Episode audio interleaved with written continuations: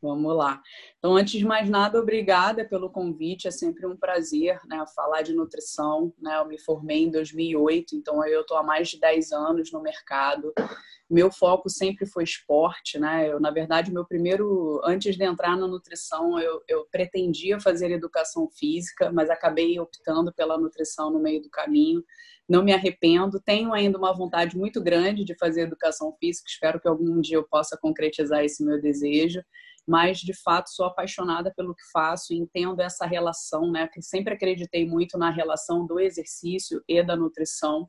Me formei pela Veiga de Almeida, sempre tive foco então na nutrição esportiva é óbvio que a gente acaba pegando outras comorbidades, né, outras necessidades, como obesidade. Não trabalho com clínica desassociada ao esporte, né, ou à prática do exercício.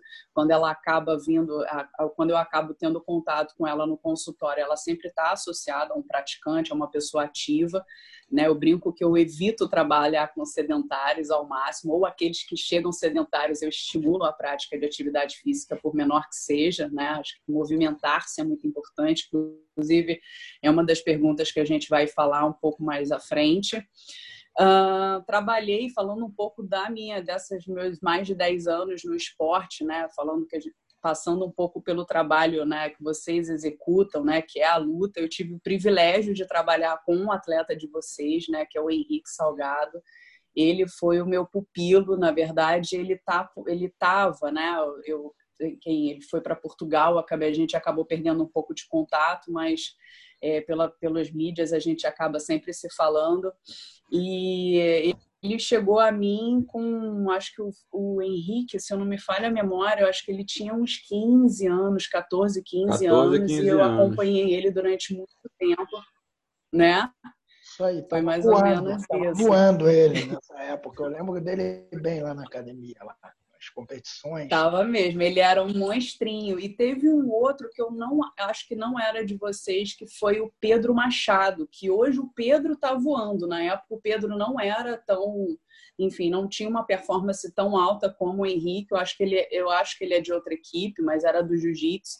Na verdade, eles eram amigos, eu acho que na época se conheciam, né? Acaba que o mundo do esporte é todo mundo acaba se conhecendo, principalmente esses ícones, né, que se destacam. E, enfim, tive a oportunidade de trabalhar com o Henrique. O Henrique sempre foi muito determinado, sempre foi um menino, assim, é mesmo adolescente, a gente entendendo da dificuldade que muitas vezes que, que o, o indivíduo mais novo tem, né, de ser disciplinado, de respeitar aquilo que a gente fala, principalmente se tratando de alimentação que tem vários outros, é, é, outros alimentos mais interessantes, às vezes, do que vegetais, frutas, né? E é realmente uma fase onde a busca por alimentos que são mais saborosos, né? E menos nutritivos, muitas vezes acaba sendo a preferência da molecada. Mas ele foi realmente um, um menino que eu tenho, assim, um, um, um orgulho, um carinho muito grande de ter acompanhado, porque de fato ele, ele tinha uma, uma vida e uma essência realmente de um grande atleta. Dentro desse mundo esportivo, né, da luta, eu tive a oportunidade de trabalhar com o pessoal do TFT, do Tatá, e lá eu tive a oportunidade de trabalhar com a galera do MMA, né? Então eu tive o prestígio também de acompanhar o Marreta na, no início da carreira dele, né? Hoje um grande ícone, né? Tá lesionado, mas eu tenho certeza da, da, da força que esse lutador tem.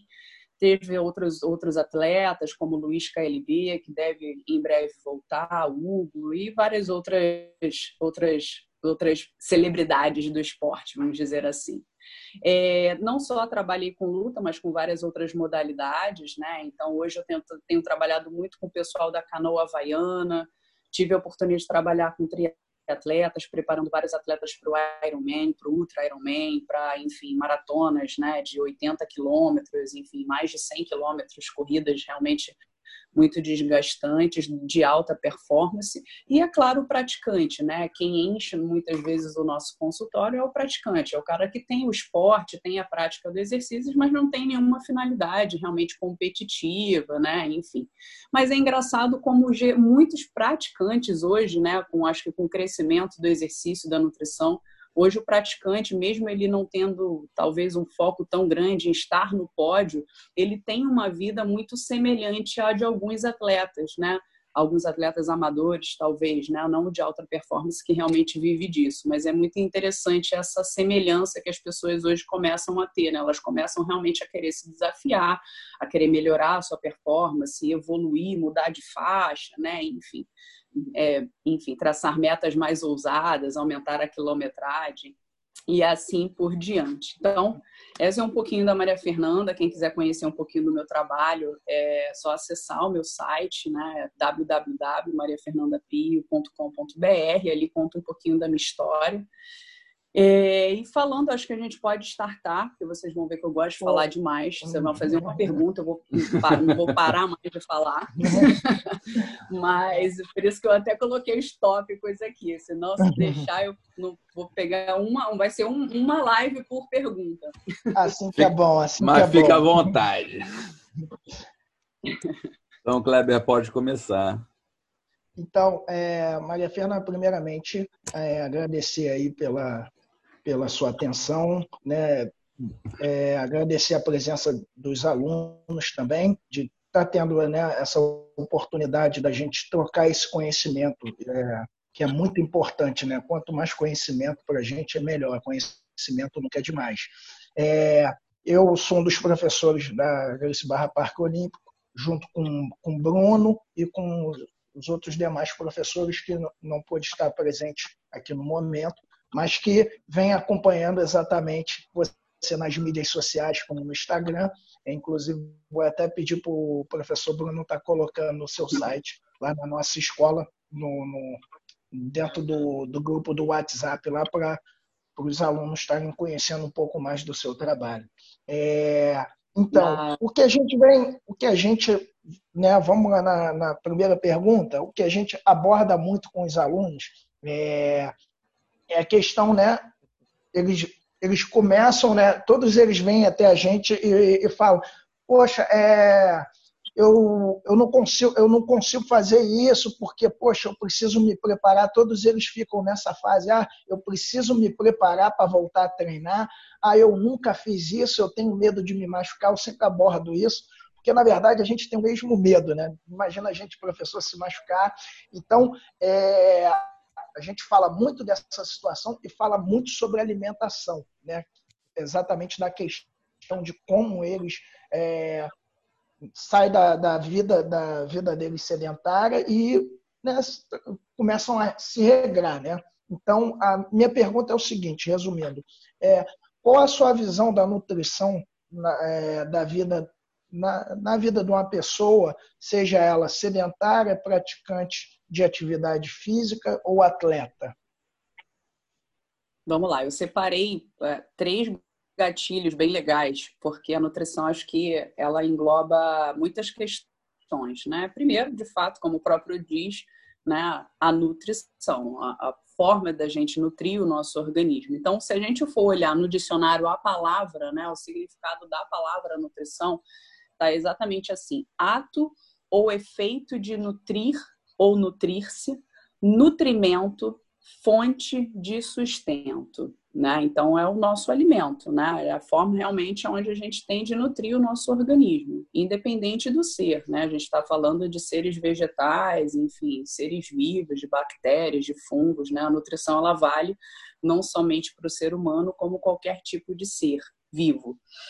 Pela definição da OMS, né, Organização Mundial de Saúde, nós temos nutrição é a ingestão de alimentos tendo em conta as necessidades do corpo. Também é uma forma bem clara né, da definição. E a profissão né, de, do nutricionista, né, a profissão nutrição é a ciência que estuda as relações entre os alimentos e nutrientes ingeridos pelos seres humanos e possíveis estados de saúde ou doença, né? Isso se estende um pouco também à área do esporte, né? Talvez faltou aqui um pouco também da área esportiva. Mas de forma simples, né, a nutrição é a ingestão de alimentos tendo em conta a necessidade do corpo. Então, é tudo aquilo que nós necessitamos, seja macronutrientes, carboidratos, proteínas e gorduras, e micronutrientes, vitaminas e minerais. Também atendem as questões das fibras, que são extremamente importantes né, para o nosso consumo, acabam tendo, aí são riquíssimas frutas e vegetais, são as nossas principais fontes, os cereais integrais também podem ser alguma, alguma outra alternativa.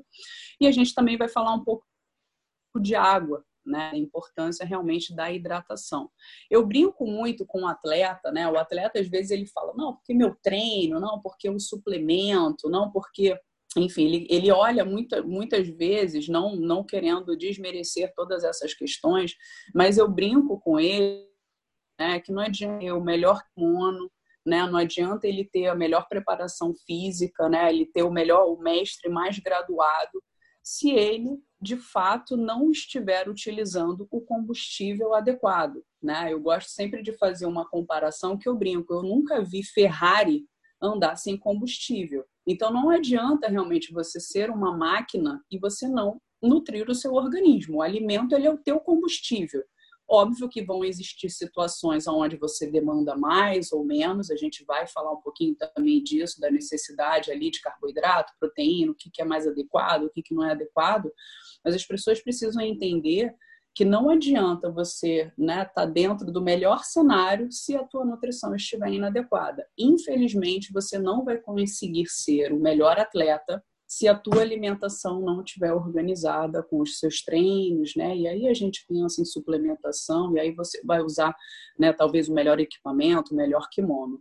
Sem a nutrição, certamente você não vai, vai chegar um momento que você vai não vai mais evoluir ou até mesmo vai começar a se prejudicar, porque uma nutrição inadequada começa a ter maior risco de, é, de lesão, né? Você começa a não ter uma recuperação adequada. Então, tem muitos atletas ou praticantes que chegam no, no consultório e falam: ah, vai chegando ali quarta-feira, eu já estou exaurido, né? O treino de sexta, terror e pânico, né? Então, é muito importante você entender da tua necessidade. Óbvio que o cansaço, ele faz parte do processo. A lesão, muitas vezes, também acontece, né? A luta acaba sendo realmente um esporte de muita lesão, né? Principalmente os esportes que têm contato, né? Que tem um entorse, como o jiu-jitsu. A gente sabe, né? Dessa, desse risco que a modalidade acaba gerando. Só que você potencializa isso muito mais quando a tua nutrição está inadequada. Então pensa um pouco nisso. Nutrição é o teu combustível. Você precisa entender dessa tua necessidade. É o remédio, né? Exatamente, né? Já, como já dizia, né? Hipócrates, faça do alimento o seu melhor medicamento, né? Então, de fato isso tem uma relação e agora a ciência vem mostrando cada vez mais isso, né? A nutrição ela está muito em alta, né? A gente vê aí profissionais e não profissionais da área falando muito de nutrição, reportagem, superalimentos, dietas milagrosas, enfim. O que mais eu acho que a gente acaba hoje escutando é sobre a, importância da atividade física né, e de uma boa alimentação. Acaba que isso começa a misturar também com algumas informações inadequadas, a gente acaba que tem, infelizmente, né, esse tipo de fake news, vamos dizer assim, mas de fato são dois temas muito abordados e sinalizados como fundamentais para a vida, independente se é para uma questão de qualidade de vida, se é para uma melhora né, é, é, de, uma, de uma questão de saúde de um uhum. idoso ou uma condição clínica, óbvio que é o que a gente está abordando aqui para o esporte. Com certeza. Aí, aproveitando, né, acho que a próxima pergunta já, já linka aí essa, essa tua, esse teu final, né, que é a seguinte. A nutrição ela vem avançando cada vez mais em seus estudos, né, seja na, na indústria ou até, ou até mesmo do, dos macros e sendo de suma importância para a sociedade. Com os alimentos cheios de tecnologia e descoberta de nutrientes que geram supostamente uma boa nutrição. É possível ter uma, uma alimentação saudável e nutritiva de modo fácil e prático hoje em dia? Por favor, né? Eu assim, eu até brigo muito, né? Até com hoje a gente tem que tomar muito cuidado com esse excesso de informação. Né? Informação demais não é nunca, muitas vezes não é o melhor caminho. Né? E de fato, como nós, nós nutricionistas, como o tema nutrição está muito em foco, em alta, estão existindo muitas dietas milagrosas, né, gurus da alimentação, infelizmente até profissionais se posicionando, ao meu ver, inadequadamente, o que gera muita confusão, né, e até mesmo, vamos dizer, que uma fobia né, ao alimento. Hoje a gente está vivendo um pouco disso, né? A gente tem ali muitas, muitas, muitos pontos positivos, né? Mas muitas fake news, né? E, e óbvio que o leigo ele não tem talvez esse critério que um profissional tem de conseguir filtrar né, o que é uma boa, uma adequada informação. Então a gente tem que tomar um pouco de cuidado, porque a alimentação ela é simples, né? Eu brinco que, cara, pensa no homem das cavernas. Né? Óbvio que a dieta paleolítica também não é a única forma de se alimentar, apesar de ser uma alimentação muito legal, né? fundamentada na era paleolítica, onde nós não tínhamos a indústria, né? onde nós, nós temos a necessidade de caçar o nosso alimento, de esperar né, as estações do ano, para você ter uma maior demanda, talvez, de frutas ou de determinados vegetais. Mas, basicamente, a essência né, da dieta paleo, da alimentação do homem das cavernas, é você pegar na, na natureza o menos transformado possível e fazer disso a tua principal escolha. Suas melhores, suas melhores preferências estão nos alimentos menos processados.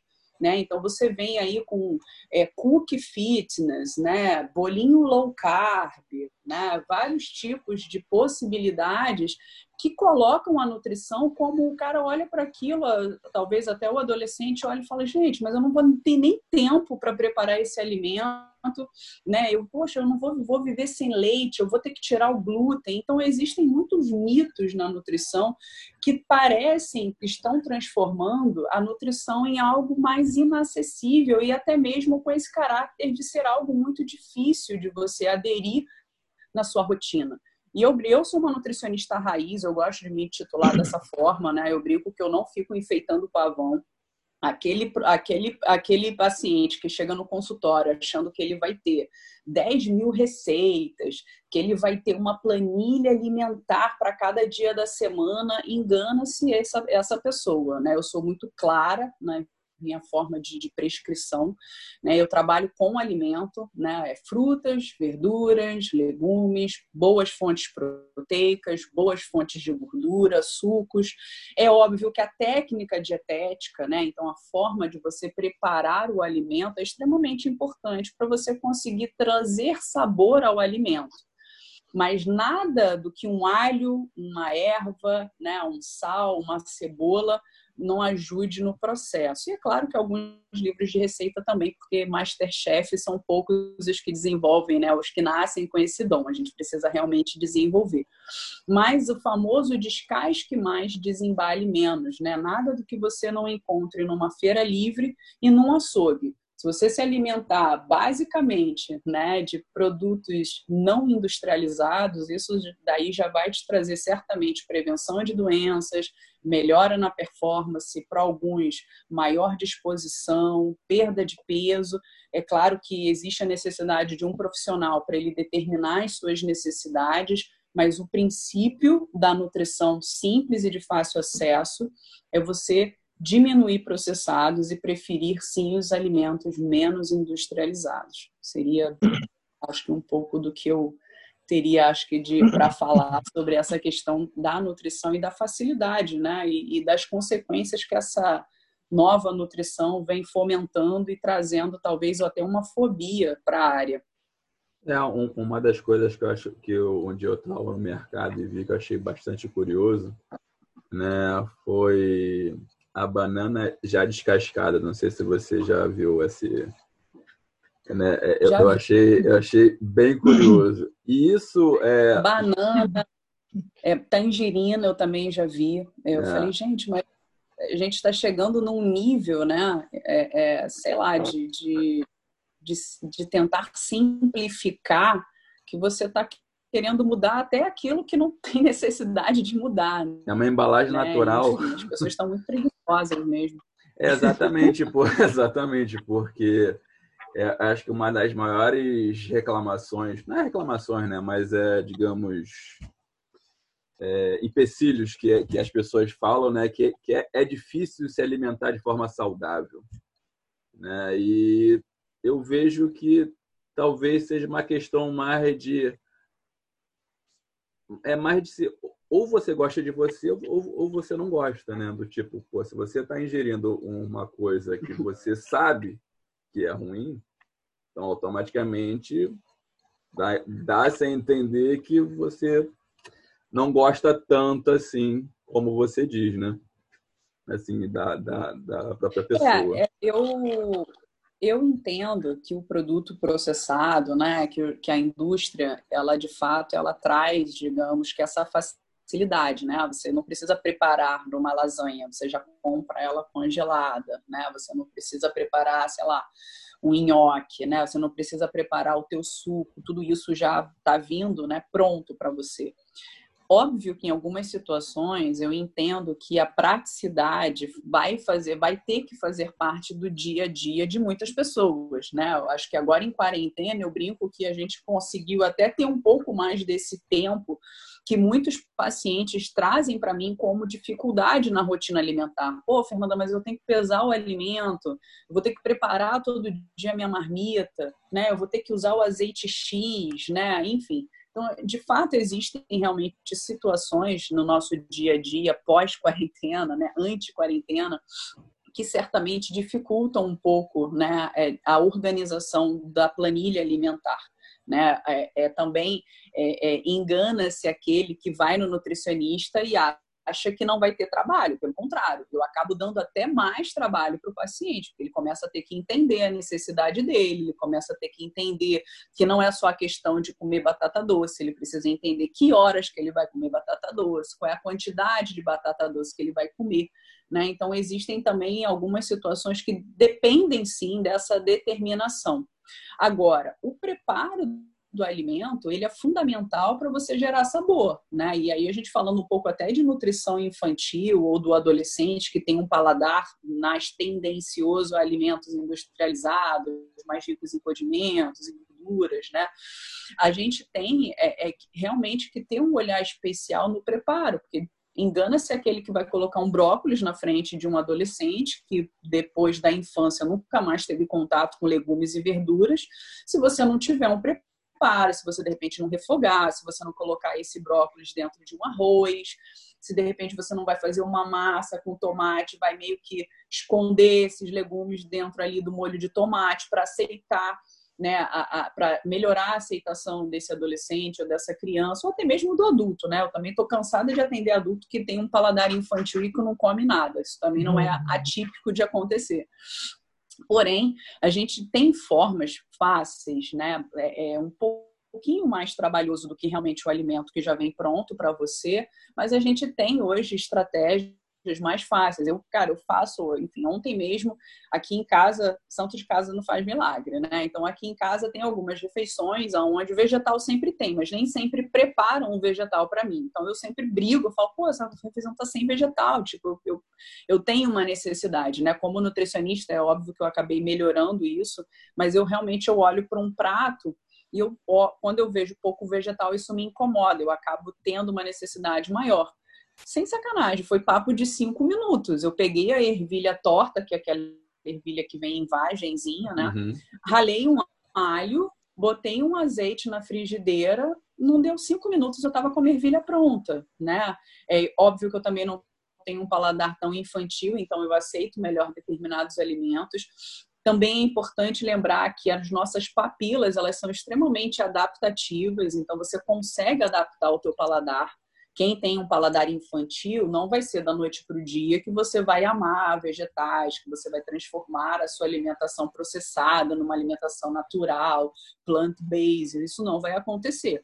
Isso vai ser gradativo. Igual você entrar dentro do jiu-jitsu, né? Eu fiz jiu-jitsu durante até os meus 16 anos. Eu passei por alguns, alguns grupos, né? Algumas equipes. Fui aluna do Kiko Veloso, trabalhei com Toco na nova geração. Uh, meu último, meu último, meu último, minha última equipe foi, foi a Ai, agora esqueci. Daniele Paiva, que é o do pessoal da, da acho que é da Aliança, né? Agora esqueci, agora não, não lembro muito bem. Mas eu não consegui passar da faixa laranja, né? Não tive, não cheguei a pegar nem azul. Óbvio que isso foi por quê? Porque eu não dei, tinha horas que eu treinava, que eu não treinava mais, né? Então essa graduação ela é uma consequência do meu treinar, né? Quanto mais você treina, você vai avançando, você vai evoluindo dentro do esporte. Isso é natural. Você não vai chegar na faixa branca e em três meses tu tá na faixa roxa, na faixa azul. Isso não vai acontecer. Você precisa caminhar. Na nutrição é a mesma coisa. Você talvez tenha uma alimentação muito ruim, né? Você vai começar a inserir determinados alimentos, vai começar a entender algumas formas de preparo que vai melhorar a sua aceitação. Quando você faz um histórico de pacientes, às vezes de dois, três anos que eu acompanho, cara, é, é fantástico alimentar, sabe? A evolução não só de aumentar as escolhas, como de fato de, de aceitar mais esses alimentos que antes eram até mesmo é, é, evitados e, e, tidos até como detesto, ah, eu odeio. Então a gente começa a, a trabalhar muito essa adaptação que é gradativa. Então as pessoas também têm que ter um pouquinho de, de paciência nesse sentido para você poder melhorar e adaptar as suas papilas a esse novo paladar menos atrativo inicialmente, mas que depois ele faz toda toda a diferença na vida da, dos pacientes, do atleta, enfim, dos idosos, de quem quer que seja. Ah, legal. Posso ir para a terceira? Claro. Pode. Então, eu falei que eu vou falar muito. Não, sem problemas. Vamos lá. É, o sedentarismo é um dos males né, da, da, sociedade, da, da sociedade moderna como a nutrição pode ajudar pessoas sedentárias manterem, manterem né, a, se manterem saudáveis, mesmo, mesmo impedidas de, de praticarem é, atividades físicas? Vamos lá.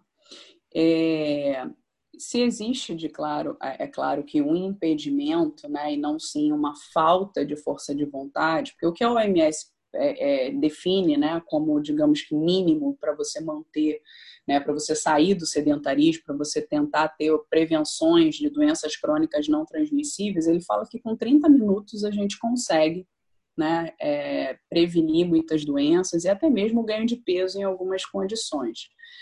É claro que a tua necessidade, né, a sua liberdade alimentar, ela tem uma relação com demanda de energia. Então, se é uma pessoa que gosta de comer, né, e isso é muito comum né, no, no, meu dia a dia de atendimento, tem pessoas que em dias que elas não treinam, elas começam a querer adicionar alguma atividade, porque elas observam que no dia que ela não treina, num dia que seria, vamos dizer assim, sedentário, né, da parte dela, sem a atividade física, ela tem uma necessidade energética menor. Ela começa a ter a restrição de determinados grupos de alimento, né? Eu começo a não conseguir ter uma liberdade tão grande como, por exemplo, dos carboidratos. O carboidrato ele tem uma relação com, com demanda, ele tem uma relação com atividade física, ele tem uma relação com merecimento.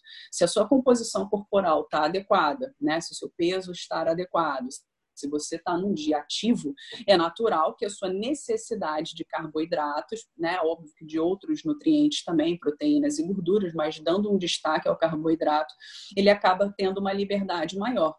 O sedentário, por essa baixa demanda de energia, ele acaba tendo que naturalmente ter um consumo energético menor. Porém, se ele tiver boas escolhas, ele vai certamente se beneficiar né, de pre prevenir doenças, ele pode ter uma alimentação qualitativa, né? ele pode realmente ter uma boa saúde, mesmo que ele tenha algum tipo de impossibilidade né, de atividade física, talvez uma saúde um pouco menor do que pessoas ativas, isso já é sabido em estudos, né? o sedentário ele tem consequências na saúde dele. Mas, de fato, se ele selecionar o alimento dele, ele vai conseguir ter também alguns fatores protetores e certamente ganhos, né? É, no sentido de disposição, né? de evitar ganhos de peso e certamente de qualidade de vida de uma forma geral. Mas a matemática, né? É matemática, é matemática. Existem outros Famosa fatores, matemática. Né? Mas é no final das contas é matemático. A gente, é, é, a, a, por exemplo, para restrição, para perda de peso, né, já existem vários estudos mostrando que não existe uma melhor dieta, né? Talvez eu esteja até antecipando uma pergunta Sim. que a gente vai falar, mas assim, não existe, né? Não existe ciência que comprove que uma dieta é superior do que a outra. Existem condições clínicas e algumas estratégias que sim, que podem ser mais benéficas para algumas situações, como por exemplo, melhora de marcadores é, é, de triglicerídeos, melhoras no, na, no lipidograma. Existem estratégias que podem ser superior do que outra, mas para perda de peso, restrição calórica e adesão é o que gera o sucesso do tratamento, independente da estratégia. Então, a gente precisa entender dessa matemática, né? E, e o atleta é um cara que muitas vezes, isso daí é bem comum também no consultório, geralmente, e muito também do público masculino, tá? É, eu, o, o, consumo energético é infinitamente menor do que ele está tendo necessidade. Só que como ele acaba compensando em alguns momentos com ele, é, é, alimentos né, calóricos e sem nutrientes, ele acaba não tendo um equilíbrio adequado e até mesmo alguns ganhando peso. Mas é muito comum de eu, quando faço o registro alimentar, quando eu começo a pegar o histórico do atleta, eu vejo que ele está consumindo muito menos do que ele deveria estar consumindo, mas ele compensa em algum momento. Esse é o problema. É, eu acho que o homem ele tem um, um gasto calórico natural muito grande, né? Ainda mais se ele faz atividade física. Aí, devido àquele, àquele assunto que você falou no, no início, naquele lance de condenar o alimento, né? Então fica naquela maneira, pô, tô comendo demais. Sim. Não necessariamente. Isso aí já, já, até, já até aconteceu comigo de quando eu mudei a dieta, eu comi muito mais. Muito. Isso é natural. tive uma performance absurda. Muito mais. Eu, eu comia muito. Muito. É mais fácil, meu paciente, eu acho muito engraçado isso, eu sempre falo. É mais fácil você, que vai ser que é atendido por mim, me mandar uma mensagem me, me questionando se realmente é para você comer tudo que eu coloquei, do que você me ligar dizendo que você está sentindo fome. Falta de determinados alimentos você pode até ter, né? Porque a gente tem uma relação afetiva com o alimento, né? Sim. Mulheres com doces, enfim, homens às vezes com massa, com bebida. A gente tem uma relação de afeto emocional, enfim. Mas o alimento nutritivo, saudável, certamente muitos dos seus alunos e às vezes até dos atletas de vocês estão consumindo menos do que deveriam. Isso é bem comum de ter no consultório. Então vamos aqui para a quarta, acho que enca, enca, encaixa um pouquinho nisso. Encaixa, verdade. É, quando uma pessoa com sobrepeso ela começa uma dieta restritiva, ela tem a motivação da perda de peso corporal de uma forma até motivadora, né? que ela perde muito rápido, ela diminuiu ali o consumo, automaticamente o corpo levou um susto e pum, perde rápido. Mas depois, mas depois de um certo período, ela, é, essa perda ela diminui e até mesmo deixa de existir, ou seja, o, o corpo para, né? Ele estagna, que ele e, entendeu ali, bom, ele não está consumindo, também vou deixar de gastar, né?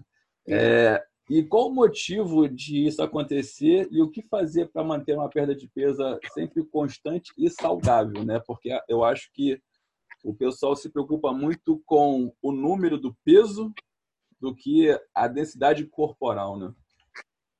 É, isso é uma realidade mesmo. As dietas restritivas, né, de forma aguda, certamente elas são as que mais geram essa perda de peso, né? Isso é incontestável. Até porque, como havíamos falado anteriormente, é cálculo. Se o cara está comendo 2 mil calorias, ele está comendo mil e está gastando 2 mil, ele vai ter uma perda abrupta. Boa parte dessa perda também é água, tá? Porque um corpo muitas vezes ele está inflamado, né? Falando um pouco de excesso de peso, é natural que a gente tenha uma inflamação, um edema, e geralmente essa perda inicial ela tem uma relação muito grande com água, né? Um quilo de gordura são 7.700 calorias. Não é tão fácil de você conseguir oxidar um quilo de gordura né? Enfim, se a gente falar a luta, eu vou eu, assim, eu, eu, eu até acho que a luta tenha um ponto favorável comparado a algumas outras modalidades, alguns outros tipos de exercício físico, né? Comparado, por exemplo, um treino moderado de musculação, né? É claro que isso também pode ser variado, tá? Variável, principalmente quando conduzido por um personal, por exemplo, que consegue potencializar, né, o treino. Mas uma pessoa que se joga lá na Smart Fit, começa a fazer aquela série que ele não está dando atenção de nada, que ele pegou há cinco meses atrás, certamente ele vai ter aí um gasto médio, se tratando, por exemplo, de um homem, de 300, 280 calorias. Ele não vai passar disso. Então faz o cálculo. Às vezes ele precisa treinar uma semana, né? Sem isso pensando sem os excessos, tá? Uma semana sem regradinho. excesso, seguindo regradinho para ele para ele oxidar, né? Um quilo de gordura. Agora, quando a gente fala de dieta restritiva, a gente acaba tendo uma redução calórica abrupta, né? Isso gera um, um, um déficit energético significativo e certamente ele acaba perdendo peso. O que, que os estudos mostram, né? Que isso gera uma, um desequilíbrio metabólico. Acaba que gera uma diminuição da taxa metabólica basal. Existem estudos que comprovam que dietas restritivas geram uma diminuição no nosso metabolismo, né? É um é sistema de defesa defesa. O corpo ele é extremamente inteligente, ele começa a ver que você não está ofertando nutriente para ele te dar sobrevivência, o que, que ele vai fazer? Ele vai desacelerar. Como a gente acaba vendo, por exemplo, num caso talvez até extremo que eu vou colocar, mas na África, né? As crianças que nascem, né? Na África, elas têm um metabolismo basal muito lento, porque é uma forma delas gerarem mais sobrevida para essas, né, para essas crianças. Então, o nosso corpo ele também age dessa forma em dietas restritivas. O ideal é que você tenha uma, uma retirada de energia gradual para esse organismo entender né, sem gerar nenhum tipo, digamos que, é, desajuste endócrino metabólico que acaba acontecendo. Hoje mesmo eu estava assistindo uma aula falando exatamente de dietas restritivas e alterações tireoidianas. Hoje é muito comum né, é, as pessoas irem no endócrino e alguns endócrinos falam assim: ah, você está com uma alteração tireoidiana subclínica. Tem alguns que começam já com tratamento medicamentoso e tem outros que esperam para avaliar né, qual vai ser o caminhar dessa, dessa função tireoidiana. E muitos desses pacientes desenvolveram uma alteração tireoidiana por conta de dietas restritivas, que é o que mais está acontecendo. É detox, é jejum, é coma na hora que sentir fome, treine em jejum. Existem vários tipos de estratégias que podem ser adequadas para determinadas situações, mas inadequadas para muitas outras alterações. Então, as pessoas têm que entender que existe a famosa individualidade biológica. Né? Você é um ser único e você tem as suas necessidades. O que é bom para um não necessariamente vai ser bom para outro. Não existe uma única dieta, não existe a melhor dieta. Existe a dieta melhor para você. Isso daí as pessoas acabam não entendendo e sempre querendo buscar as estratégias mais rápidas, né? E que o caminho, né? O ser humano tem essa tendência, né? A gente está falando de nutrição, mas eu posso morder a língua e, enfim, tentar estratégias mais fáceis para outras questões de vida. A gente tem essa né, esse gatilho, muitas vezes, de querer o caminho mais fácil, o caminho mais rápido para se, se alcançar alguma meta. Só que na nutrição as consequências podem ser graves, né, podendo colocar até a sua saúde em risco. Então, muito cuidado com dietas milagrosas, com né, modismos que a gente acaba vivendo, infelizmente, dentro da nutrição e desse mundo de internet, né, corpos, enfim, desejados, né, ou às vezes atletas que são focos, são referências e que não têm um acompanhamento nutricional adequado e talvez aquela para ele seja a melhor dieta que talvez para você não seja. Recentemente, inclusive até de uma médica que eu conheço, o Cigano, ele fez uma dieta cetogênica, né? Ele acabou batendo, saiu até no, acho que no, no canal da, da, da, Globo, acho que no site, enfim, sim, acho que foi num, num, blog da Globo, né? Que ele bateu, acho que não sei, mais de 5 quilos, 8 quilos, sei lá, que ele perdeu em tantos dias fazendo a dieta cetogênica. Só que tem gente que não sabe fazer aquela dieta, ela foi programada. Inclusive, eu conheço a nutricionista que trabalha na equipe da Bogeia e conheço a médica. Então, assim, ele foi acompanhado, né? Pegar essa dieta cetogênica de comer ovo, bacon, né, o dia inteiro e achar que você vai, né, perder peso. Perder peso você vai, só que você pode gerar uma disrupção metabólica endócrina significativa. Então, um pouco de é. cuidado. Como diz o endócrino amigo nosso, ele fala, tem que ver como é que está o teu óleo, né, cara? Tem que ver como é que está o sangue. Você vai sair gerindo né, proteína em excesso e daí dá todo esse problema aí. Pode dar um problema ruim, né? É verdade. Com certeza. Então vamos lá para a quinta, vai lá, Clebin. É, então, exatamente o que a gente está falando da, da, né, das pessoas que tentam né, pegar essa dieta de modismo e acabam não, não se conhecendo o que é bom né, para si. Né? É, muitos buscam ter uma, uma boa alimentação e, e poucos lembram de manter né, o corpo hidratado. Qual a, qual a importância né, da, da hidratação para a saúde, para a nossa saúde? Né? E existe alguma quantidade ideal? Vamos lá. É, primeiro pensar na nossa parte fisiológica, né? O nosso corpo ele é mais de 50% água. Existe uma variação, né, de sexo, idade, e, enfim, é, isso tudo vai ter é, composição corporal, né? Pessoas que têm uma estrutura muscular maior têm uma demanda maior e uma, uma quantidade de água intramuscular superior do que várias outras pessoas. Só que a água está relacionada com nossas funções funções vitais. Quando a gente pensa em função de é, sistema digestório, a gente precisa de água. Se a gente precisa em sistema vascular, a gente precisa de água. Né? Se a gente pensar em sistema endócrino, a gente precisa da água também para realizar algumas, altera algumas reações químicas. Então, a água ela faz parte da nossa vida, né? Um ser desidratado ele gera diversas consequências: irritabilidade, hiper, é, é, hiperatividade, compulsão alimentar, diminuição cognitiva, uh, a gente pode ter uma alteração de, é, de função intestinal, a gente acaba tendo casos comuns até no público é, feminino de constipação e quando às vezes você faz um ajuste de água, você melhora, né? você lubrifica mais essas fezes, humor, então, a água ela, ela tem uma relação fisiológica e acaba gerando várias condições clínicas, emocionais, enfim, de descontrole do nosso organismo. Existem algumas recomendações, digamos que padronizadas, né? Como coma de três em três horas, é, é, durma de 6 a 8 horas. Digamos que existem recomendações básicas, a OMS, mesmo quem entra no site da OMS, consegue olhar várias dessas, dessas referências, né? digamos que de padrões, né? que é baseada num, digamos que num ser é, é, imaginário, né? representa ali uma boa parte da população. Atletas podem chegar a ter uma necessidade a 10 litros tá, de água de 8 a 10 litros. É claro que atletas de endurance, atletas de luta, né? A luta também acaba tendo um gasto, aliás, gasto não, perdão, uma perda hídrica elevada, acaba que querendo ou não, por conta também do alto gasto de energia, né? Quando é. você produz energia, você produz calor uhum. automaticamente, você transforma isso muitas vezes em perda através do, da água. Mas a média é de 2 a 3 litros para uma pessoa sedentária. E muitas vezes é comum de eu ter, na verdade, é muito, muito comum ter pessoas que não ingerem nem 2 litros de água por dia. Tá?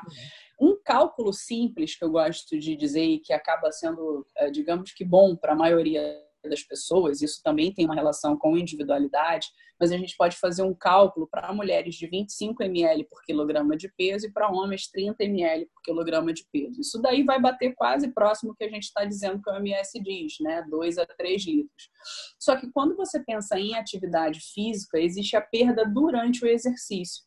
Então a gente precisa entender também dessa individualidade do atleta, né? É um atleta que transpira muito, é uma atividade que é externa, ele está sujeito ao sol, né, a condições climáticas que vão potencializar essa sudorese, a gente precisa fazer esse cálculo. Um cálculo simples também para pessoas reporem o que perderam durante né, a atividade física é de é, 100 ml, no caso, aliás, perdão, 100 gramas na balança perdidos, né, do peso inicial à atividade, você repõe 150. Vamos aumentar esse cálculo para ficar mais claro. Se você perdeu um quilo, né, é, é, após o treino, você vai repor um, um, litro e meio de água. É mais ou menos isso, de um para um e meio, seja em grama, seja em quilo. É mais ou menos então. Mais do que você precisa por dia. Ah, interessante então... isso, porque eu vejo, eu vejo muito, principalmente a mulherada, né?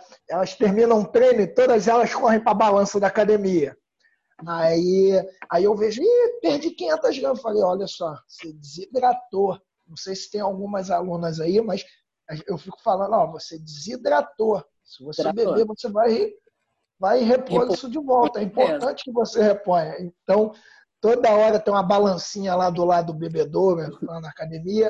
No final do treino, a gente vê todo mundo indo ali fazer, fazendo aquele. dando check. Né? Confere. Né? É. Verdade. Então, para essas que perderam meio quilo, né, eles, elas deveriam, além do que elas deveriam consumir por dia, que também tem relação com outros líquidos, né? Não é só água, mas suco, chás, eles entram dentro do cálculo. Mas se elas perderam ah, é? meio... é? Eles entram dentro do cálculo? Entram, entram, chá? entram. Pô, sou um cara que toma chá pra caramba. Entra, Inclusive agora entra. eu tava tomando... Entra, ah, legal. entra no cálculo. E aí, líquido, né? Só não vai entrar refrigerante, né? Café, esses geralmente eu não, não, não contabilizo. Ou os sucos que são feitos somente da fruta, né? Não tem nenhum tipo de diluição, eles poderiam entrar, eles acabam entrando mais como alimento, né? Aí esses realmente, sei lá, é melancia. Melancia é uma fruta bem aquosa, né?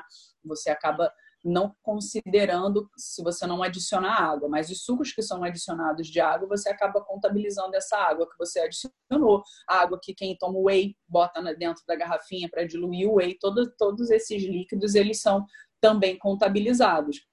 Mas além da necessidade dia, você deve repor essa perda do treino. Então, vamos supor que você precise de 2 litros por dia se a menina perdeu meio quilo no treino, além dos dois litros, ela vai beber mais um litro, ou seja, ela tem uma necessidade de três litros. Eu tenho certeza que se tu perguntar aí para metade das pessoas que estão na live, elas não se hidratam adequadamente. Isso é muito comum.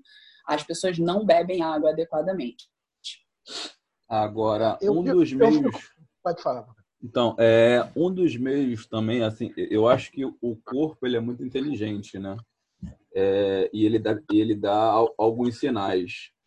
A cor da urina também é um bom indicador, né? Se você está mandando bem é. ou mandando mal.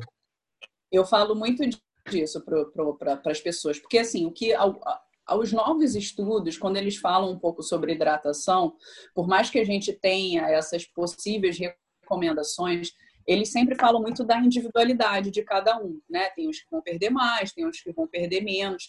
E uma forma clara e fácil, como você mesmo sinalizou, é a urina, né? A coloração da urina, ela diz muito sobre o seu estado de hidratação. Quando ela começa a perder, né? Aliás, quando ela começa a concentrar a cor, a, a perder a tonalidade mais transparente, amarelo clarinho, você começa já a se, a, a se preocupar em de repente você tá mais desidratado. Quando ela tá aquele laranja, esquece que tu já tá no nível hard de, de desidratação.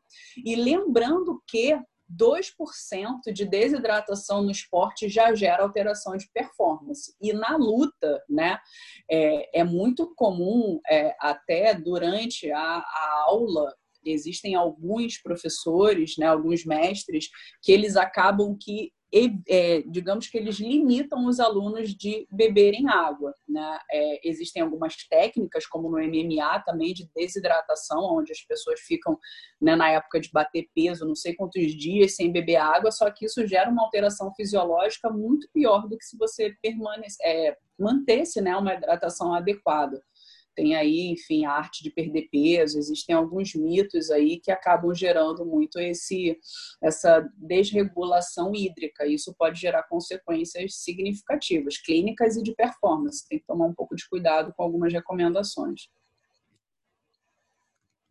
É, mas só para completar aqui, que agora me surgiu uma pergunta, né? Porque você falou uma coisa, né? Alguns professores, eles não é que proíbem, né? Eles apenas impedem, né? Uhum. É, mas também tem aquele lance de você ingerir muita água, acaba também atrapalhando a performance do, do aluno, né? Ou do atleta, no caso. Né? É, é, é o bom senso, né? É óbvio que nem pouco nem demais, né?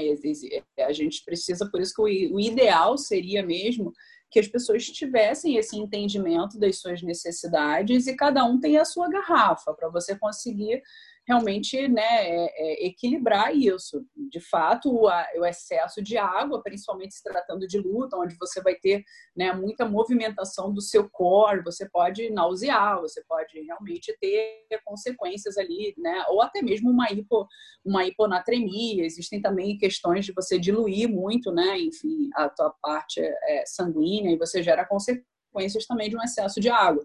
Mas quando eu falo de é, beber é tipo molhar a boca. Sim, sim, né? sim. Aqueles que talvez estejam transpirando um pouco mais podem até beber um pouco mais.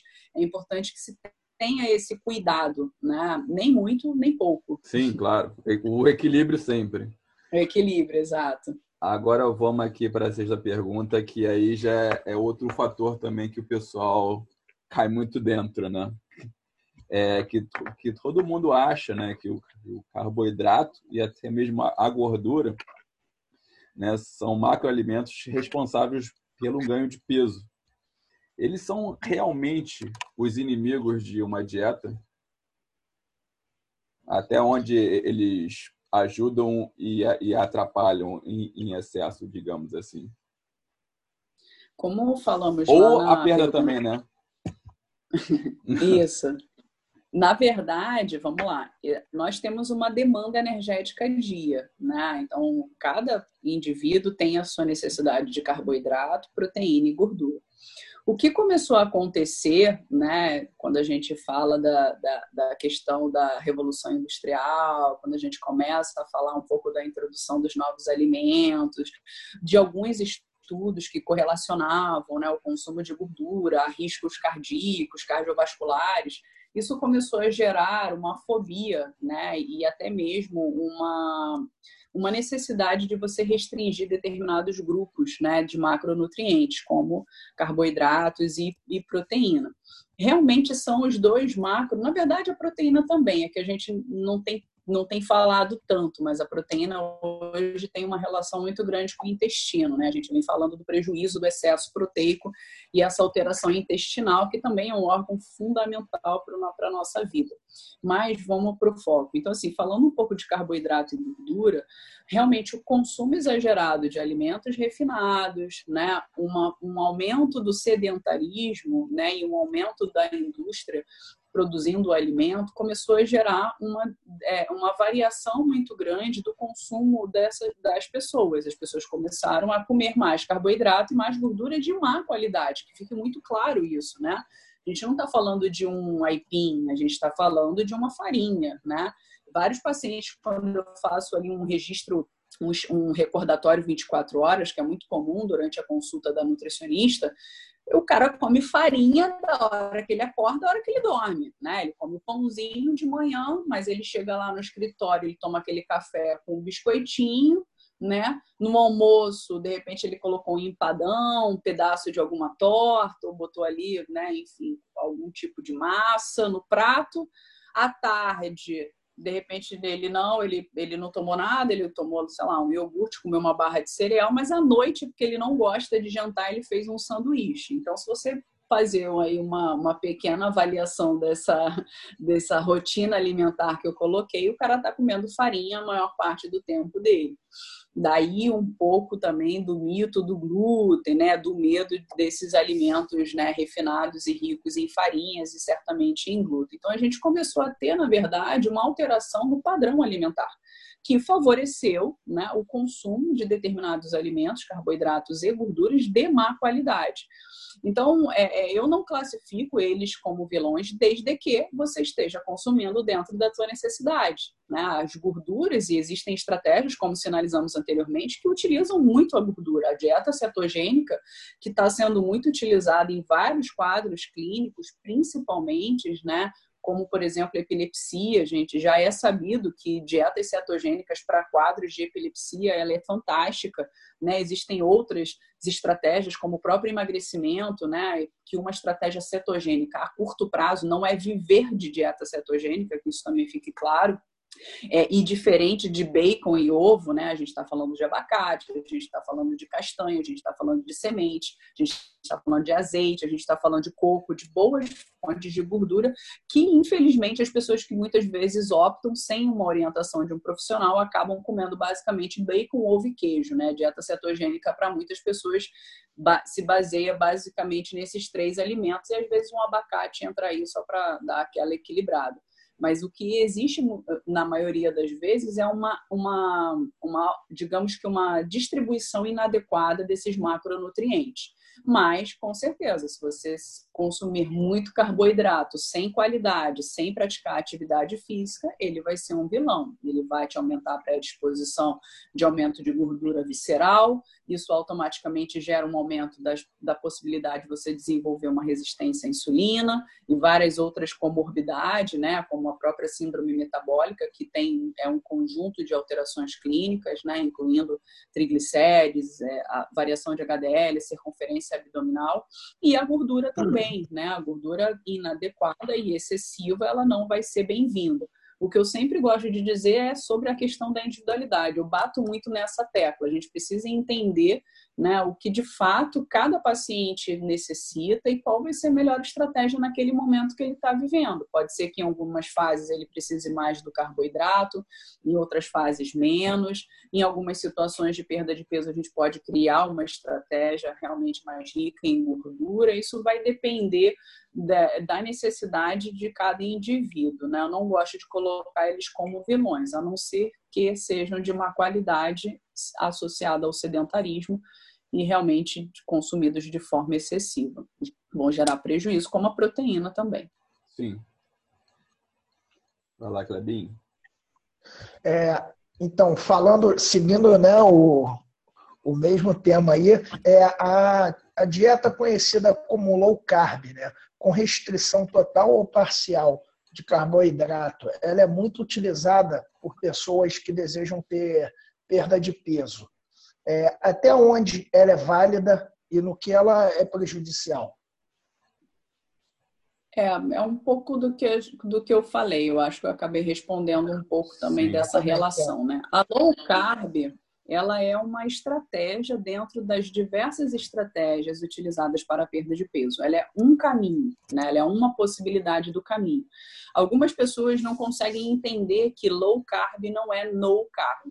A única dieta que tem, e não, nem ela tem zero grama de carboidrato, seria a cetogênica, que realmente é a dieta que tem uma, uma menor quantidade de carboidrato na sua distribuição nós temos aí a, a, a, low carb, ela vai ter um mínimo de 20 a 30% de consumo de carboidrato. É óbvio que quando a gente pega uma pessoa que tem um excesso de consumo de carboidrato e a gente faz uma redução de 20 a 30%, para ela é no carb, né? Mas na verdade em cálculos não é. Existem alguns benefícios clínicos, né? Existem ah, realmente alguns benefícios em perda de peso. A gente acaba tendo que modular, não tem como, né? A gente falou lá, na, lá em cima que o carboidrato ele tem uma relação com merecimento.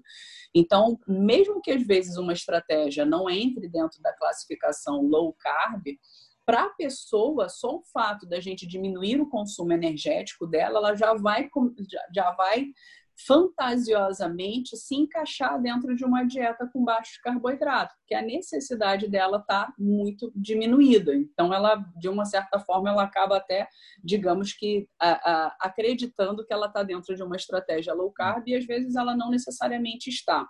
Sim, tem benefícios, tá? Tem estudos mostrando, por exemplo, benefícios na melhora do triglicérides, melhora sim numa resistência à insulina, é, e, de fato, potencializando a perda de peso. Só que é, é muito importante né, é, é exaltar que não necessariamente uma pessoa, para perder peso e para melhorar essas taxas, ela precisa utilizar uma estratégia low carb. A gente precisa realmente entender qual vai ser a melhor dieta, e isso um estudo recente que foi publicado, ele fez o um comparativo de diversas dietas, dietas restritivas, dieta mediterrâneo, dieta low carb, dieta paleolítica, ela fez, digamos que uma avaliação de todos os protocolos possíveis e imaginários para perda de peso, e ela chegou na seguinte conclusão: a melhor dieta para perda de peso realmente ela tem uma relação com déficit calórico, então a gente precisa gerar uma, uma, uma, restrição energética nessa pessoa, só que a gente precisa entender de qual vai ser o tratamento que essa pessoa vai aderir. Porque a perda de peso ela não é da noite para o dia. Você não, vai você não vai resolver um problema de 10 quilos em duas semanas, em um mês, em dois meses. Isso é um trabalho de um ano, dois anos, três anos. Então não adianta você criar uma estratégia que não se encaixe na rotina do seu paciente, por melhor que ela seja de forma aguda, porque você vai precisar que ele dê continuidade. E geralmente o insucesso de muitas pessoas está exatamente nisso. Ela acaba pegando uma estratégia que não tem uma relação favorável à sua rotina, ela perde peso inicialmente, mas logo depois ela joga aquilo para o ar, porque aquilo dali, de fato, ela não vai conseguir dar continuidade.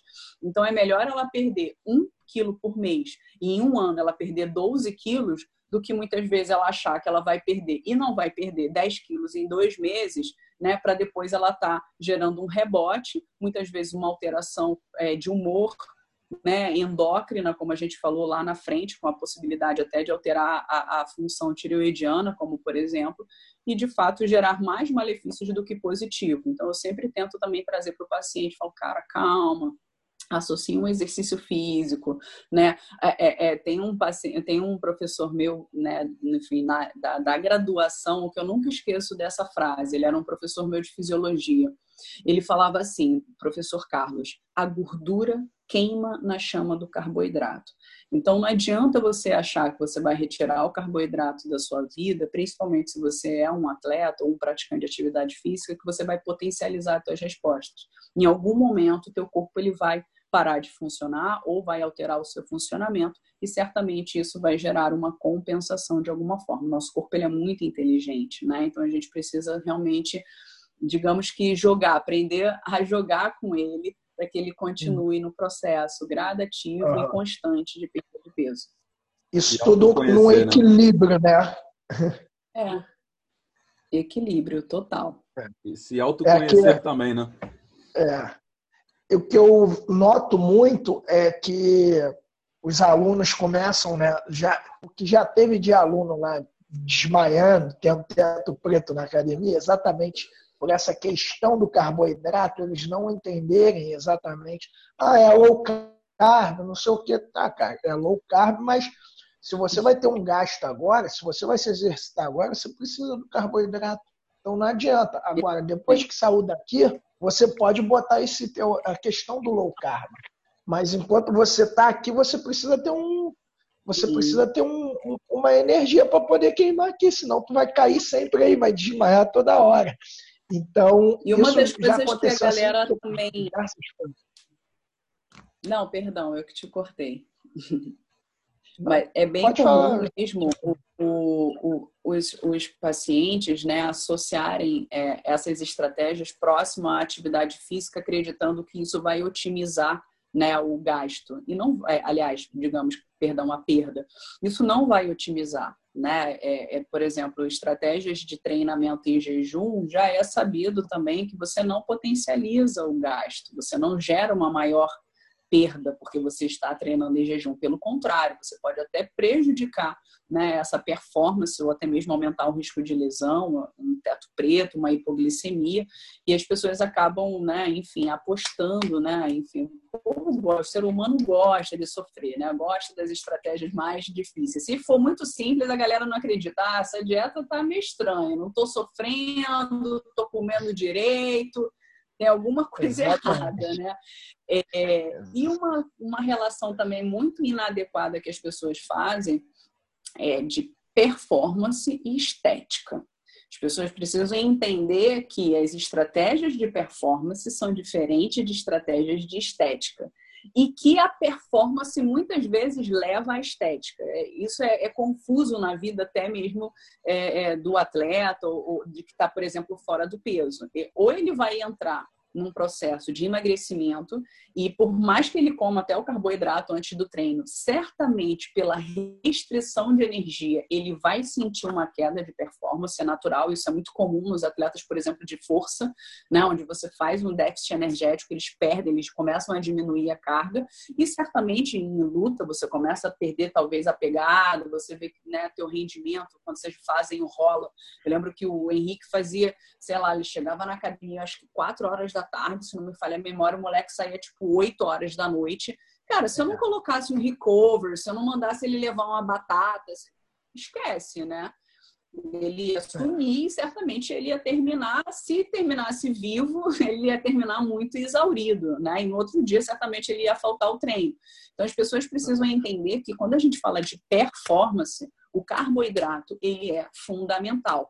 E quando a gente relaciona estética e performance, não, elas não caminham, é, as estratégias não caminham junto, mas certamente o tempo, né? Então, um atleta que começou, sei lá, a lutar, ele quer perder peso, mas ao mesmo tempo ele também quer competir.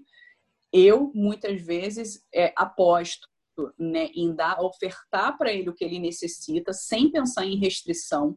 E eu acredito muito que ele comendo direito e ele treinando intensamente, ele vai gerar melhoras corporais. É claro que talvez não tão rápidas quando a gente trabalha com restrição, mas ele vai evoluir, uma hora ele vai mudar aquela estrutura corporal. O problema é que as pessoas querem estar com a barriga trincada, né, com peso X, com shape lindo, querem né, pegar a faixa roxa e estar tá lá em cima do pódio. Né? Então, isso, às vezes, as pessoas começam a não entender muito isso e tem uma diferença bem grande. Exatamente. Então, essa questão ela é muito interessante, né? Essa, essa porque o que, que acontece? O que a gente pergunta, o que, é, o que perguntam muito para a gente é: ah, quantas calorias eu perco num treino?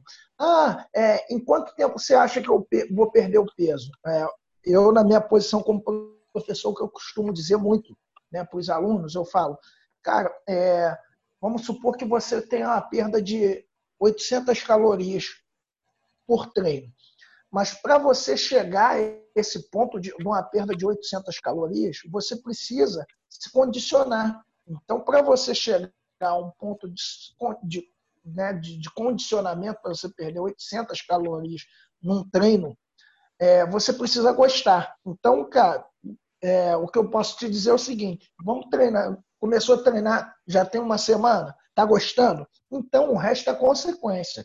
Aí daí você vai, você vai, né, botando lá o passo a passo dos seus objetivos. Porque não adianta eu falar, ó, eu, é, você pode perder mil calorias por treino, mas só que você precisa se condicionar. Aí você vai ter exatamente esse objetivo de estética, né, saúde, tudo, todos esses benefícios que você está procurando, você vai ter. Mas eu chegar agora, você chegar aqui e assinar um contrato de fazer aula comigo e você sair de uma aula com 800, perder 800 calorias, é mentira. Eu vou estar tá te enganando. Eu vou te condicionar para você ter essa perda. Então, é, a gente costuma ouvir bastante isso. Essa questão exatamente de de, de, de, né, de estética com a saúde, a gente fala, ó, você tem que gostar. E a gente teve uma entrevista com um amigo nosso, atleta, ele falou né, a questão de, de, de você, você para você se dedicar, você tem que se abdicar. Então, isso, isso tudo anda junto, né? Todo mundo quer, quer, o, quer o bônus, mas não quer o ônus. Então, tem que ah, botar na é balança. Você é, tem que, é o caminho que... mais fácil, né? Exatamente. Você tem que comer. É o que eu costumo dizer direto. Vocês têm que gostar. Gostou, aí depois a gente vai para esse patamar aqui, né? A gente vai para esse passo, né? Então, gostando, é, o resto é consequência. É isso. É verdade. A gente tem, na verdade, os dois pontos, né? O atleta de alta performance ele tem um gasto elevado, porque na verdade ele consegue trazer a intensidade, né? Enfim, fora que muitas vezes até é uma rotina mais desgastante do que o atleta amador ou que o atleta iniciante. Então ele tem um gasto por essa consequência, mas o atleta que ele inicia, no caso sedentário, né, e fora fora do peso, o gasto energético também acaba sendo muito grande, porque o trabalho é maior, ele como ele não tem a técnica, né, como ele acaba não que não tem é, essa é, capacidade de, treinar, de treinamento bem desenvolvida, ele acaba que ele se desgasta mais. Então, é, muitas vezes o atleta de alto rendimento ele poupa energia, só que ele treina mais, ele treina, né? Ele, ele dá o gás mais vezes. E o atleta que está sedentário, às vezes o pouco que ele faz já gera uma alteração grande, mas porque o esforço dele é dobrado. E é claro que se ele ficar molengando também, bota lá, mandou fazer 20 flexão, ele faz 10 e fala que já fez a 20, certamente ele também está se sabotando e gastando menos. Mas é muito engraçado esses dois, dois, dois pontos, né? O iniciante sedentário e fora do peso, ele também tem um gasto alto. Conforme ele vai se adaptando e perdendo peso, ele vai vendo que o gasto dele vai diminuindo. Quando ele entra no alto rendimento, ele traz essa, esse gasto energético alto novamente, né? Mas é, é, é, interessante que eles acabam tendo uma certa semelhança, mas um por inatividade e alteração de composição e outro pelo, pela alta performance. É, eu ia falar alguma coisa, esqueci, mas enfim, depois a gente volta, se eu lembrar. Eu esqueci. Vamos tocar. Então, é, acho que a 8, né, você já, já respondeu de uma certa maneira, e a 10 também a gente já respondeu no, no meio do caminho até aqui. Né? Então a gente vai né, para a nona aqui, que para mim eu sou bastante curioso. É, a dieta mais famosa dentro do, do universo do jiu-jitsu é a dieta Grace. É, qual a sua opinião sobre a dieta? Ela é bem polêmica, né, também, né? É polêmica é um pouco do que a gente talvez falou. A Grace não entrou no estudo, né? Até porque o foco dela nem é emagrecimento só, né? Mas o que, que hoje a gente fala dentro da nutrição é que existem diversas estratégias. Eu já tive oportunidade, na verdade, eu até comprei o livreto, perdi no, no avião, mas eu comprei o livrinho da Dieta Grace, né? Para ler um pouco sobre. E as, a, a, digamos que as dicas, né, as orientações que, que a família Grace dá com relação à alimentação, elas são muito bem-vindas, né, com relação às suas escolhas, né, em você potencializar o consumo de alimentos que de fato são superalimentos, são alimentos ricos em compostos bioativos, que de fato vão te trazer mais energia, mais disposição. Só que o que a gente precisa entender é que a gente tem a individualidade, né? Talvez em algumas situações a dieta Grace possa não estar 100% ajustada às necessidades daquele indivíduo. Não que ela seja contraindicada, o que a gente só é, tem que trazer é que você tem a tua necessidade. Né? A gente pode utilizar boa parte dessas estratégias, como a gente acaba fazendo um mix de low carb, com cetose, cetogênica, né? com dieta paleo, né? com uma dieta rica em alimentos de preferência não industrializado, que é um pouco do que a dieta Grace acaba pregando. Tem ali algumas dicas que é claro que, digamos que são comuns a muitas pessoas que começam a seguir aquelas orientações, mas é, é, é digamos que é, eu não aprovaria dizer que ela se encaixa na necessidade de todos. Eu acho que ela pode se encaixar na necessidade de muitos, mas que existe muito essa necessidade da, de respeitar a individualidade. Talvez uma pessoa possa ter uma intolerância, uma sensibilidade, determinados alimentos que são fomentados ali possam não ser né, adequados a determinadas situações. Então, eu acho que a gente precisa sim respeitar a individualidade. Talvez muitas das estratégias possam ser utilizadas, mas dizer que ela é uma única forma de, de se alimentar, eu, a, como nutricionista, não concordo. Sim, eu acho que para mim é, é, é, mais uma dieta para você entrar no estilo de vida saudável, né? Porque é, você está é, motivado com jiu-jitsu e tudo mais, você acaba abraçando. É, eu acho que é um caminho, né? Eu acho que Sim. quando a gente pensa. É uma porta né, de entrada. É, Sim, acho que é igual a dieta paleolítica, por exemplo. Se a gente for olhar a grosso modo, ela é incrível, né? Porque ela trabalha, trabalha com os alimentos só naturais, você não consome alimentos industrializados, ela potencializa o consumo das raízes, dos tubérculos, ao invés de você ficar comendo arroz integral, é, arroz branco. Então, assim, existe muitos pontos positivos. É igual a questão da dieta Grace, ela é baseada em alimentos naturais, em alimentos ricos, em alimentos que têm N propriedades. Se a gente for falar de uma pessoa que está comendo mal, e ela come, né, alimentos industrializados, McDonald's, é, é, enfim, massas, a gente, você começa a trazer ela para uma realidade de um consumo de, um, de alimentos mais integrais, né? com a importância do carboidrato, a importância dos cereais, você a importância de determinadas formas de preparo de suco, de vitaminas.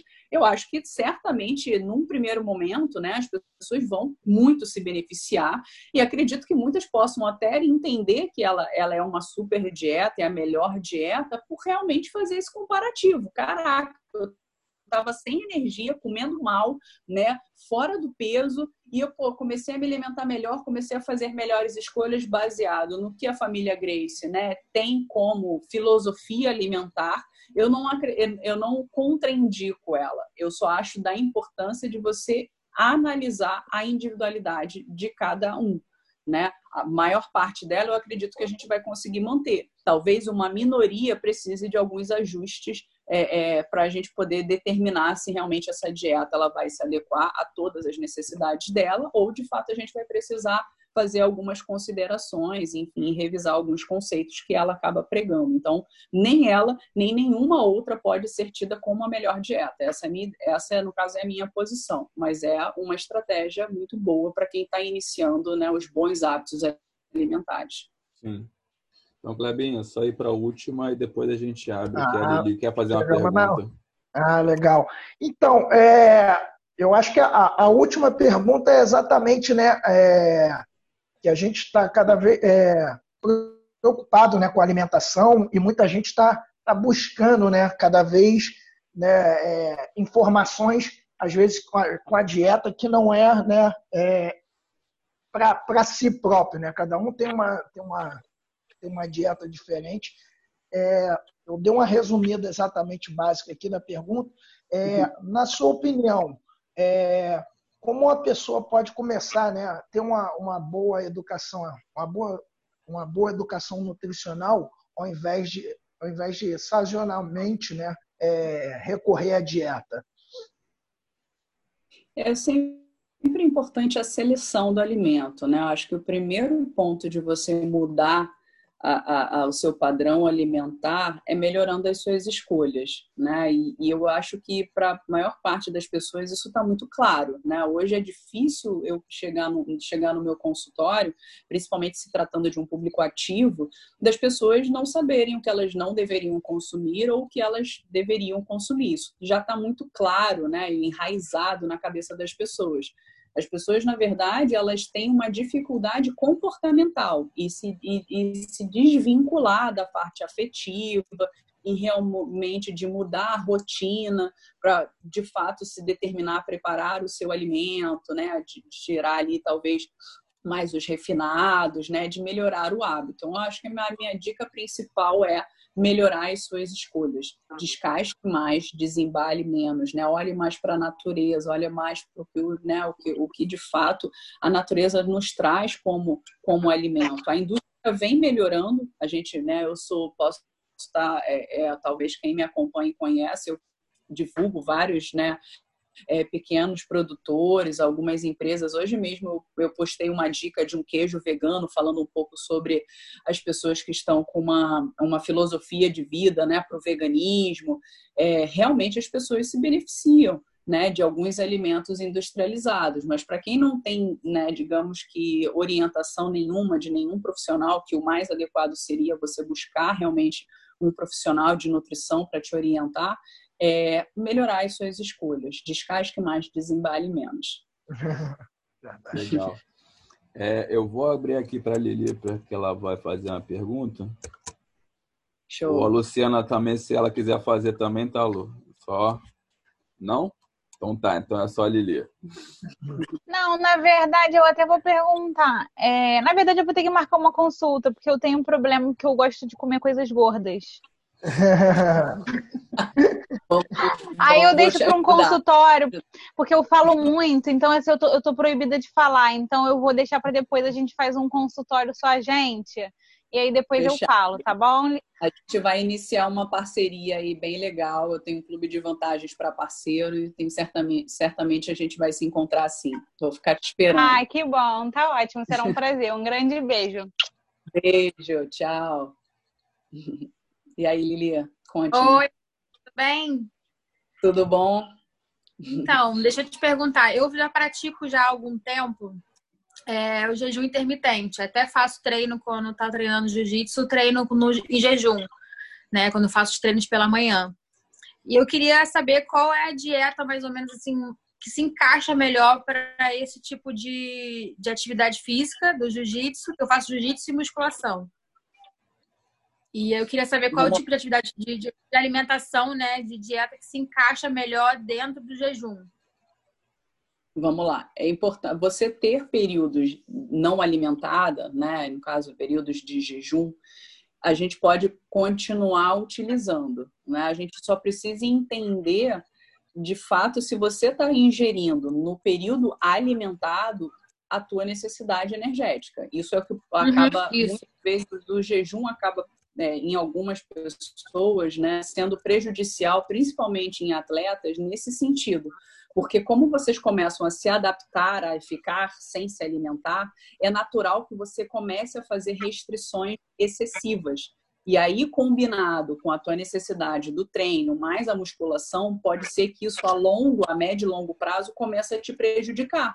Porque da mesma forma quem come picado, né, tanto que é, o jejum começou a questionar um pouco, né, a questão da alimentação de três em três horas, é, que tem seus benefícios também, como o jejum é, já é sabido que tem várias adaptações positivas metabólicas, só que falando do atleta e pensando em performance, tu só não pode estar tá consumindo menos do que você necessita.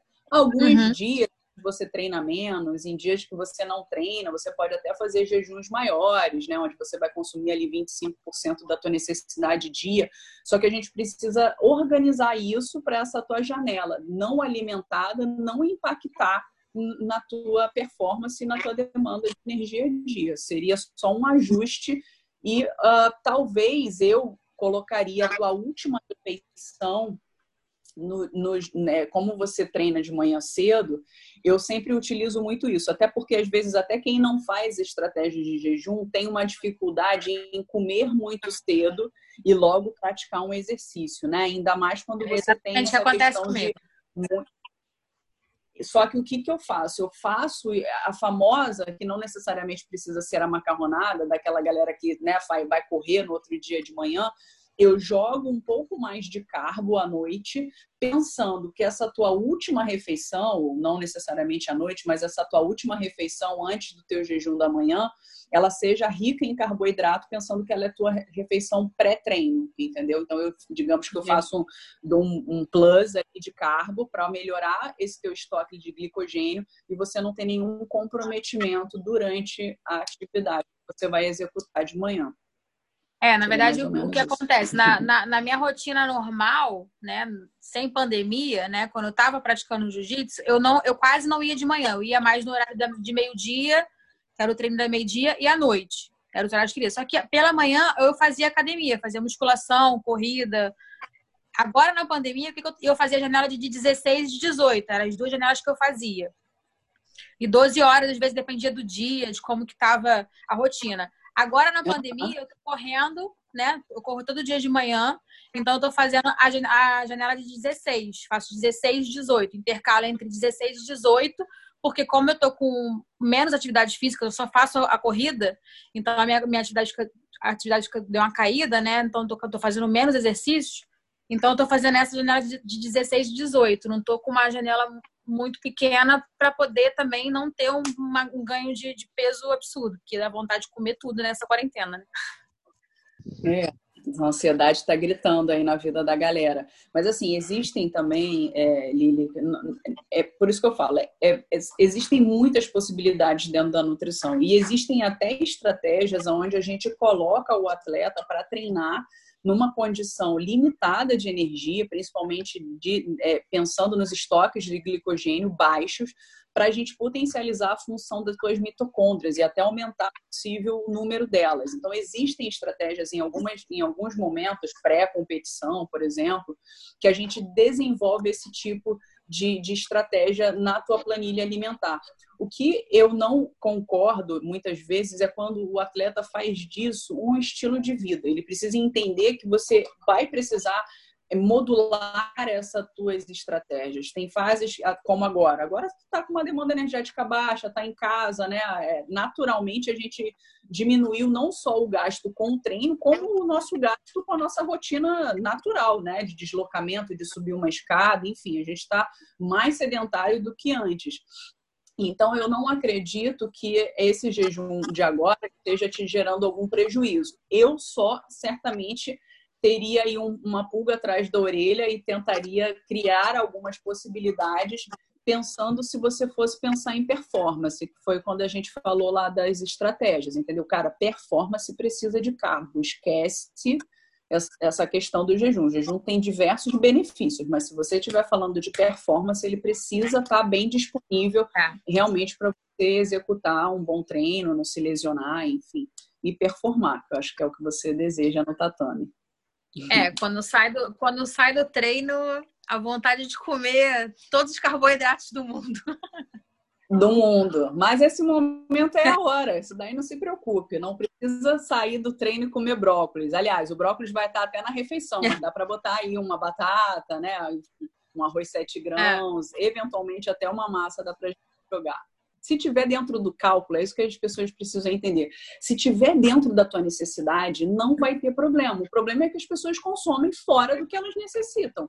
Aí elas começam a gerar esses transtornos, né? E essas fobias. Ah, o carboidrato engorda. Engorda porque tu tá treinando pouco ou comendo demais. Alguma coisa está acontecendo. Se você consumir dentro da tua necessidade, não acredito, a não ser que você tenha uma alteração metabólica, que ele vai te prejudicar. Ele é bem-vindo. Tá bom, obrigada. Nada, obrigada a você pela participação aí. Show. Maria, Maria Fernanda, mais uma vez, é... Bruno, te interrompi, desculpa. Não, pode falar, eu ia falar a mesma coisa que você ia falar. Não, não, desculpa, mete bronca, vai lá. Não, eu só queria agradecer ela, né, porque hoje foi basicamente uma aula de, de, de nutrição e tirou, acho que, algumas dúvidas. E Bom, ela falou que a gente vai ter uma parceria, então vamos fechar essa parceria. Por favor, por favor. Nessa quarentena, então, vai ser bem-vindo. Vou mandar para vocês, depois vocês distribuem para o pessoal. Tá legal.